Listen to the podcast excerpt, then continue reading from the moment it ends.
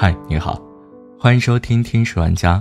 今天想和你分享的文章来自公众号“坚尼乔”，题目是“相识二十年，拉黑两分钟，成年人的友尽，一句话就够了。”今天和大家聊聊友尽。为什么会说这个话题呢？是因为一个同事跟我说，突然发现看不到一个好朋友的朋友圈了，而两个人关系的破裂。只是因为一次因为加班让朋友等了两个小时。有时候你觉得并不是什么太大的事，却足以摧毁一段感情。昨天和一个好朋友聊天，说起她和相识二十年的闺蜜有劲。这个朋友是个性格内向的姑娘，总喜欢把话憋在心里。从小到大，因为身材不好，有点自卑，朋友不多，知心的更少。她最好的闺蜜是个大大咧咧的人，虽说没什么坏心眼，可总是能一句话就把人噎死。朋友买了件新裙子，她说丑爆了，肚子大的像怀孕，赶紧脱了吧。朋友去学英语，她说就你这智商还学英语。前几天，微博热搜上有个话题，你听过最噎人的话是什么？评论里很多话都是从好朋友嘴里说出来的。其实也不奇怪，如果不是好朋友，谁会觉得噎得慌？有人说，从好朋友到陌生人，不经意之间就走散了。可比这更让人无奈的是，成年人的友尽，一句话就够了。有人曾经在网上问，自己不小心伤害了好朋友，愿意放下一切向他道歉，求得他的原谅，请问要怎么做？评论区的一个回复很扎心。和好简单如初，却很难。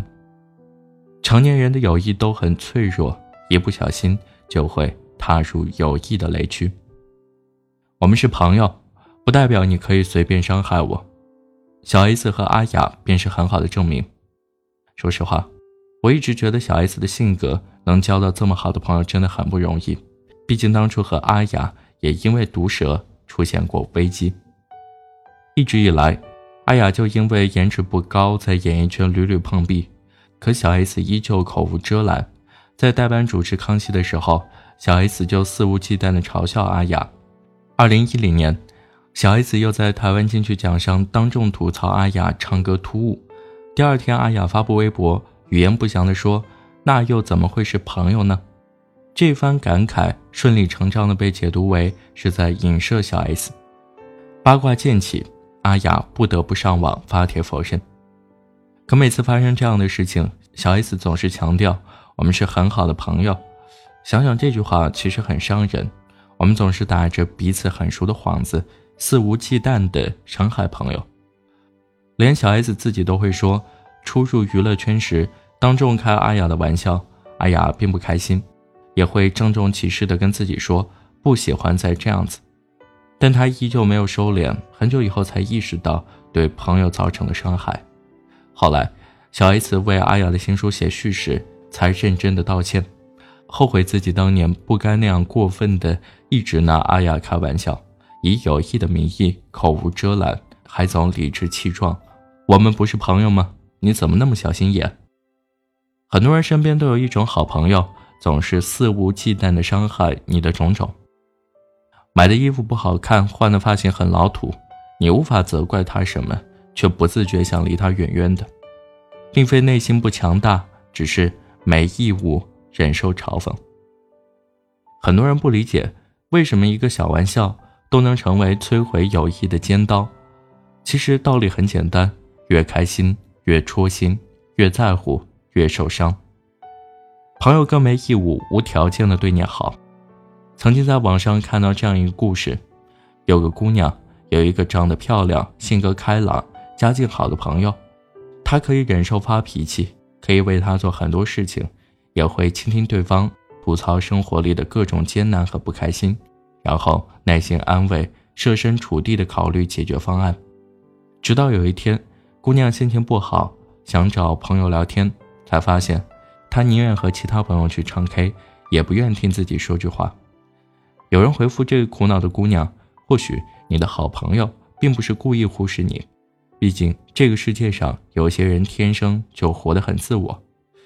但我也知道，两个人可能很难继续做朋友了，因为友谊有个绝不能踏入的雷区，就是把别人的付出看得太过理所当然，而自己什么都没做。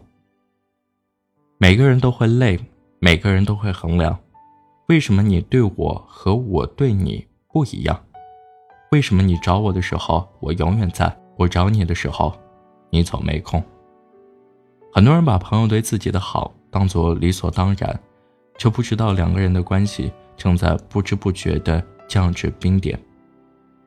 好的友情，都要注意分寸和距离。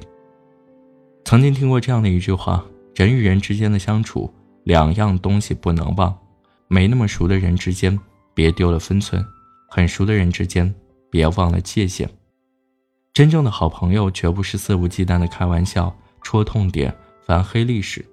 而是彼此都默契地避开对方的雷区，表面看起来口无遮拦，其实都在小心翼翼地保护着对方。真正的好朋友，不需要生活在一起或者有讲不完的话，而是不远不近，各自忙碌，互相牵挂。哪怕各自面对了很多不愉快，聚在一起也能嬉皮笑脸地将苦难当成笑话讲出来。真正的好朋友。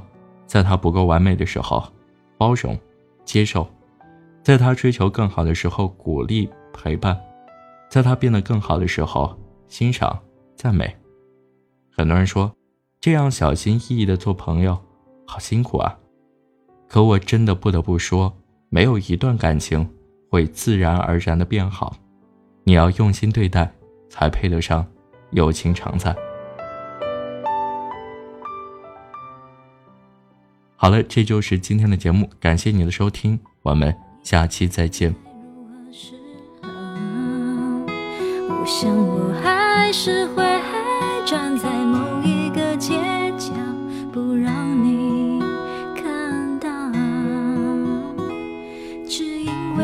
不想打扰啊，只因为怕你解释不